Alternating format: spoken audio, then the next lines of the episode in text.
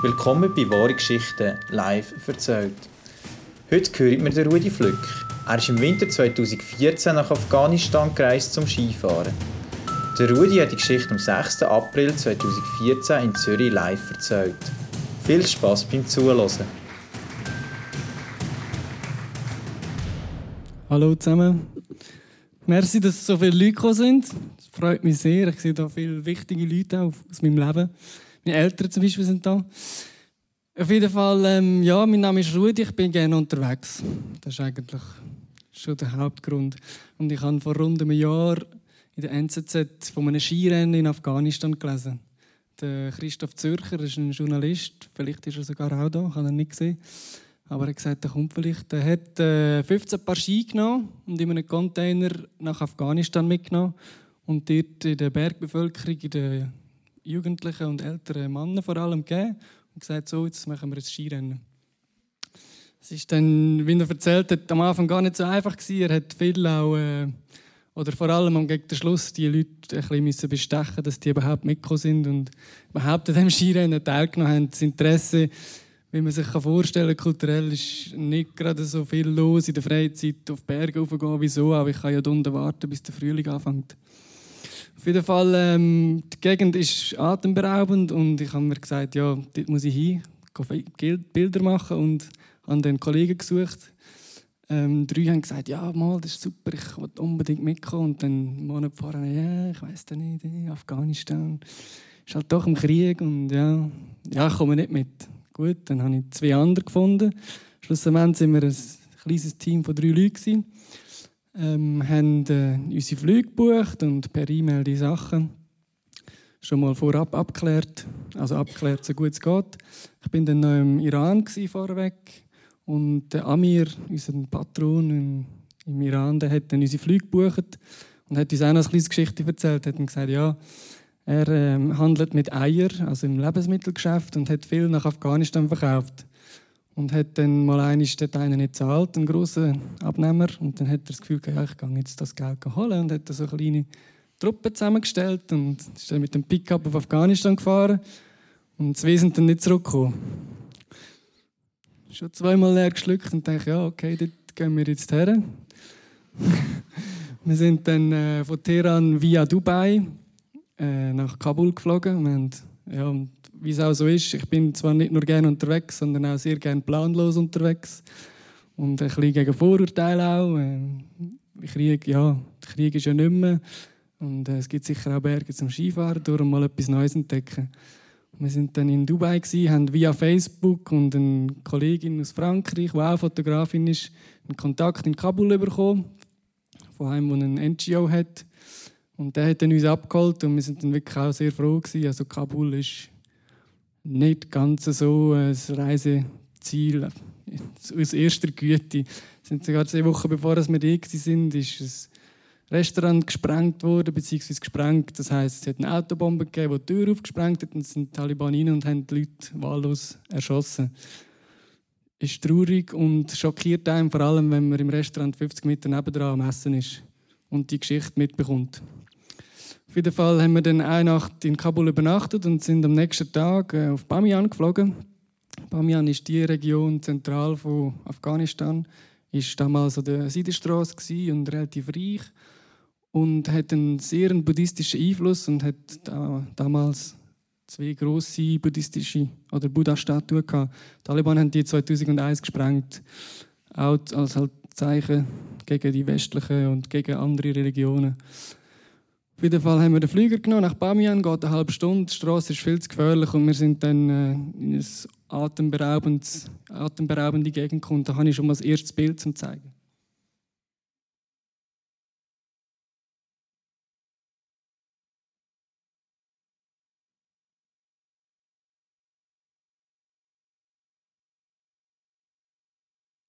Ja, so sieht es dort aus. Berge sind ab 3000 Meter, also der höchste Gipfel, den man hier sieht, ist 4,7. Im Winter perfekt prädestiniert zum Skifahren, also was will man noch mehr los?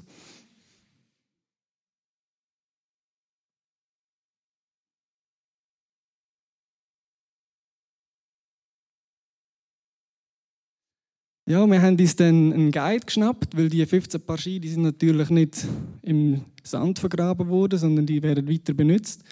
Die Leute haben kapiert, dass man mit Tourismus kann Geld machen kann, Jobs schaffen Und jetzt sind doch an dem Skirennen dieses Jahr sind 15 Ausländer gewesen, die teilgenommen haben und so damit auch Guides gebraucht haben, Unterkunft gebraucht haben, Übersetzer gebraucht haben und auch durch das äh, Jobs geschafft haben. Wir haben uns dann den Rahim geschnappt. Äh, er hat schon sehr gut Englisch können, nicht so gut Skifahren. Und wir haben dann gesagt, ja, wir gehen, was er uns vorschlägt. Haben dann auf den Gipfel Open Book heißt das. Das ist ja, einer von diesen Gipfeln und der ist 3800 Meter. Äh, es war noch nie ein Mensch da oben im Winter. Auch er hat zwar an diesem Berg gelernt Skifahren und er hat aber den, Kreten oben immer umgekehrt und wir haben dann gesagt, ja komm mal, jetzt gehen wir schon ganz rauf. Und er war ein bisschen unsicher, gewesen, auch der Schnee und ja, mega Lawinen. Und schlussendlich haben wir ihm das ein bisschen gezeigt, wie, das, oder ja, wie wir das machen können und ihn überzeugt, dass es nicht schlecht ist und dass es ein schönes Erlebnis ist. Und es ist wirklich nicht schlecht gewesen. Und am meisten gestund, nein, nicht am meisten gestund, am zweitmeisten gestund haben wir am Gipfel aber hat es 3G Internet gehabt.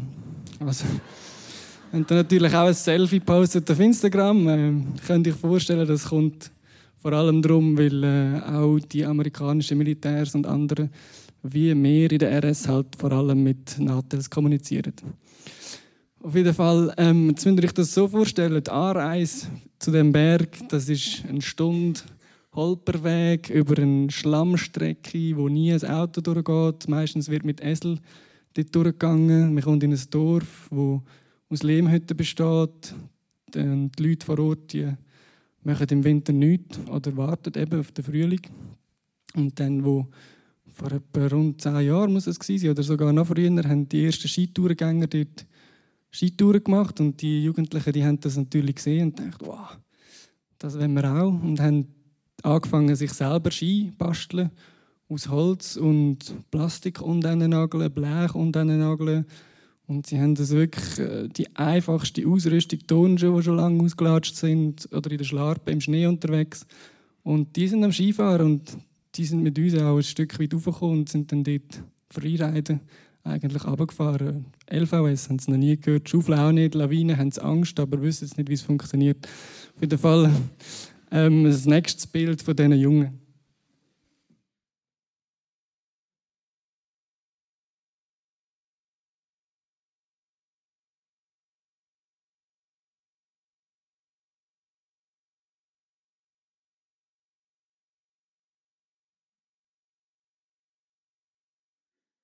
Ja, man sieht auch, also Sicherheitsbindung ist jetzt hier nicht eingestellt.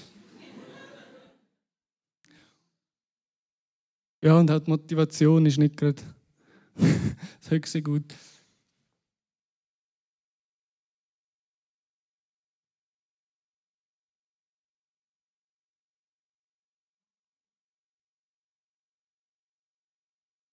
Wir haben dann auch der einen von denen, das ist er ganz rechts, der Odi. Ihn haben wir gefragt, ja, was machst du lieber? Gehst du lieber in die Schule oder Skifahren? Und wir können uns ja vorstellen. Logisch, gehen Skifahren in die Schule. Wer geht schon gerne in die Schule? Und er hat aber dann doch sehr überzogen gesagt, er würde viel lieber in die Schule. Aber im Winter kann er einfach gar nicht. Auf jeden Fall sind wir dann zurück nach Bamian. Wir haben dort die letzten Tage verbracht und natürlich auch die Buddha-Statue angeschaut. Den Tag durch kann man dort rein und die Galerien besichtigen etc. Und ich habe dann unseren Guide gefragt, ja, das müsste ich mal in der Nacht sehen. In der Nacht keine Lichtemissionen gibt fast keine Strassenbeleuchtung, niemand ist draußen, sternenklarer Himmel, der Mond, Vollmond war gerade. Ja, ich will unbedingt in der Nacht Bilder machen. dann hat er gesagt, uh, er müsste das abklären. Dann ähm, hat er mir am Abend angerufen, ja, nein, unmöglich, vergiss es. In der Nacht darfst du nicht aus dem Hotel. Es ist viel, viel zu gefährlich, niemand geht raus. Dann habe ich ja, okay, dem Fall nicht. Zwei, drei Tage später habe ich einen, Polizist selber kennengelernt und er hat gesagt, no problem, Bamiyan is so easy, just go out. Even in the night, no problem. Und dann dachte ich, ja, was mache ich jetzt? Oder? Jetzt kann ich nicht nochmal den Guide fragen, der hat mir ja schon verboten, rauszugehen.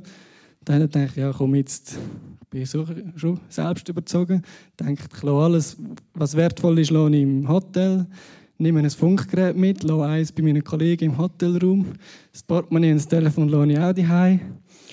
Ich gehe jetzt das Bild machen. Ich wollte unbedingt das Nachtbild von diesen ehemaligen Buddha-Statuen, sind ja eben nicht mehr dort. Und dann habe ich noch ein Schweizer Sackmesser natürlich. Und das noch eingepackt. Das Gefühl, ja mal, dann fühlst du dich sicher. Und habe dann rausgehen und dann steht einer dort, der Kalaschnikow, und sagt, no, no, it's dangerous. Und schaut mich ganz verdutzt an, was, was spinnst du eigentlich, willst du raus? Und ich sage, mal, ich würde wirklich gerne ich würde raus. Ich habe es probiert zu klären, aber der redet gar kein Englisch. Foto ähm, von den Buddhas, nein, da hat er seinen Chef geholt, war am Schlafen nach dem 11 Und nachher äh, hat er gesagt, no, no, no, danger, Taliban, gun, gun. Und äh, ja, okay, nochmal ein bisschen mehr, weniger Selbstvertrauen gehabt. Und dann habe ich dann doch das Gefühl, komm jetzt gehe ich zu der Rezeptionistin, die kann wenigstens Englisch, ich probiere es ihr zu erklären. Und dann hat sie gesagt, oh ja, also sie kann es mir ja nicht verbieten, ich sei ein freier Mann. Und, aber äh, sie würde es mir nicht empfehlen, es ist viel zu gefährlich. Und wie lange es denn das ging? Ich gesagt, ja, schon zwei, drei Stunden, werde ich schon das sein. Oh ja, ja sie können mir nicht garantieren, komm schnell wieder zurück. dann dachte ich, ja, also gut, mal jetzt gang, jetzt bin ich genug sicher. Und bin dann raus an denen, an denen mit der Kalaschnikow vorbei und bin dann wirklich Mutterseelen allein gewesen. Und bin 20 Minuten geht's zu diesen Buddhas zu laufen. Habe dann dort meine Bilder gemacht und ich habe wirklich noch nie so Schiss in meinem Leben, wie als ich dort gestanden bin. Ich habe mich nicht mehr zu bewegen. So gestanden, mit Stativ voran und könnt euch vorstellen, wie das aussieht, mit einem Stativ erstens mal rumlaufen nachher das noch aufstellen und auf etwas zielen. Auf jeden Fall auch die Patrouilleure, die hinten mit äh, Pickups mit dem Maschinengewehr drauf patrouillieren waren, haben auch zu mir geschaut. Sie haben es auch nicht ganz viel angenehmer gemacht. Und beim Heilaufen auch die Hunde, die mich verfolgt haben. Und das war eigentlich das Gefährlichste. Also erstens, dass ich zu einem Terrorist gehalten werde oder die Hunde. Weil halt wirklich niemand rausgeht. Die sind jetzt 30 Jahre im Bürgerkrieg und ja, niemand von diesen Menschen traut sich mehr auf die Straße. Auf jeden Fall das dritte Bild.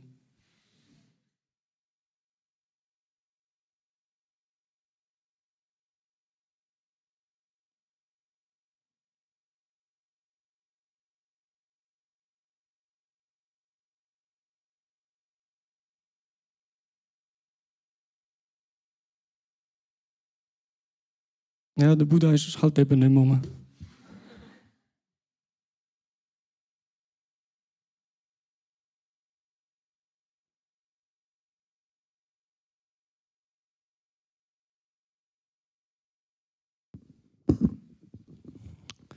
Ja, wir haben dann die letzte Nacht haben wir das Gefühl gehabt, ja, wir wollen noch mal etwas anderes erleben und haben noch Designer kennengelernt, die ein Filmprojekt am Start haben, wo jetzt dann ähm, im Schweizer Fernsehen ausgestrahlt wird. Und die haben uns gesagt, wenn ihr noch etwas sehen wollt, dann geht auf Schafkar. Das ist ein kleines Dorf auf 3250 Meter mit rund ähm, 100 Einwohnern im Winter, 500 im Sommer. Ähm, gehen zu denen, die sind extrem freundlich, dürfen dort übernachten und jeweils am Tag eine Skitour machen. Da haben wir auch unseren Guide gefragt, ja, wir würden gerne in das Dorf. Und er hat gesagt, kein Problem, er organisiere das. Dann sind wir dort angekommen auf eine Skitour und haben schon, wenn du ankommst, bist du halt der Ausländer mit der Ski und fallst auf. Da haben wir den Jungs gesagt, ja, am Nachmittag, wenn wir zurückkommen, dann geben wir euch sehr gerne unsere Ski und Skischuhe, dass ihr auch mal probieren könnt. Und wir dann zurückgekommen sind, haben alle natürlich jeder probieren mit den Füßen frisch aus dem Stall die Skischuhe rein. Und ist ein bisschen auf den Ski rumgerutscht, die 20 Meter gerade oben am Karim im Haus, bei denen, wir gewohnt haben. Das war ein riesiger Gaudi, also fast ein bisschen Volksfest. Hat uns extrem gefallen, auch ein bisschen der, der Austausch, der stattgefunden hat. Und am Abend sind wir dann in dieser Runde gehockt mit dieser Sippe. Ähm, die ganze Familie natürlich, Verwandte, Bekannte, alle sind ums Feuer gehockt. Tee getrunken und haben zusammen geschwätzt. Wir haben auch viel Englisch geredet, erstaunlich viel. Vor allem von den Jungen, die halt in der Schule sind. Und äh, wir haben dann auch den Abdul Rahim kennengelernt. Und der Abdul Rahim, das ist der religiöse Führer vom Dorf.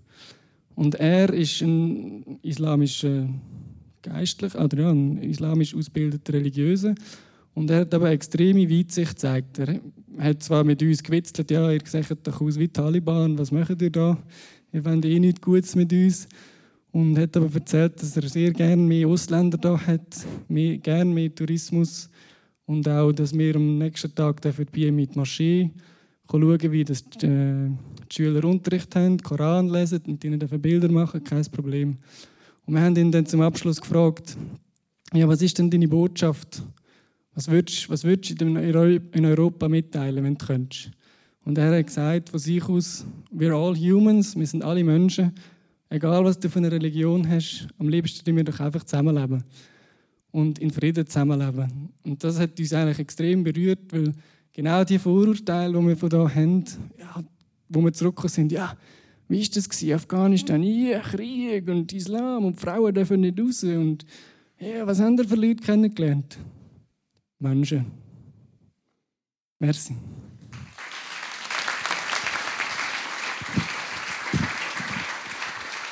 Der Rudi Flick, die wahre Geschichte. Wenn du mal live zulassen wahre Geschichten gibt es am Sonntagabend, einmal im Monat im Viadukt Bogen in Zürich. Alle Termine findest du unter wahre-geschichten.com.